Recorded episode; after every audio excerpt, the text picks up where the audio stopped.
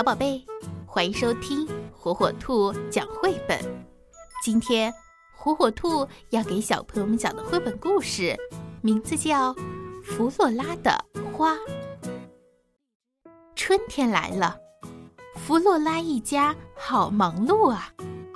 诺拉栽了一棵好大好大的孤挺花，克拉种了二十棵粉红色的郁金香。当心哦，弗洛拉！姐姐们说。萨姆呢，播下了一些莴苣种子。汤姆也埋好了向日葵的种子。马克思在一条湿毛巾上撒满了水芹种子。别碰我，弗洛拉！哥哥们警告他说：“宝贝，你为什么不去种点什么呢？”爸爸问弗洛拉。去种一些漂亮的花吧，妈妈建议说：“我想种一座小房子。”说完，弗洛拉在花盆里种下了一块小小的砖头。弗洛拉，你的砖头没有我的水芹长得快耶。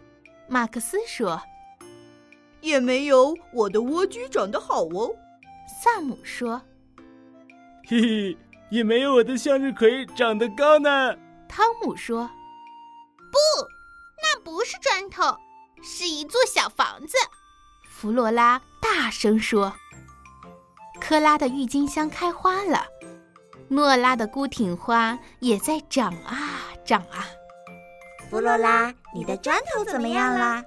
诺拉和科拉问道。“那不是砖头，是一座房子。”弗洛拉咕哝着说。整整一个星期，他们都用萨姆的蜗居配上马克思的水芹来做晚餐。嘿嘿，你的砖头怎么样了，弗洛拉？汤姆问。它不是砖头，是一座房子。弗洛拉吸着鼻子说。诺拉的孤挺花开花了，科拉的郁金香好漂亮哦。弗洛拉也满怀着希望去给他的小房子松土。弗洛拉把他的小房子搬到了外面，放在汤姆种的金色向日葵旁边。可是，小房子一点儿动静也没有呢。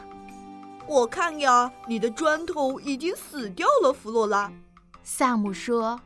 不，它不是砖头，是一座房子。弗洛拉哭了起来。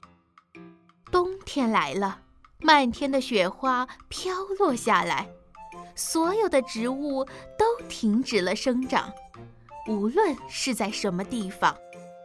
又一个春天到来的时候，弗洛拉一家从屋子里走了出来。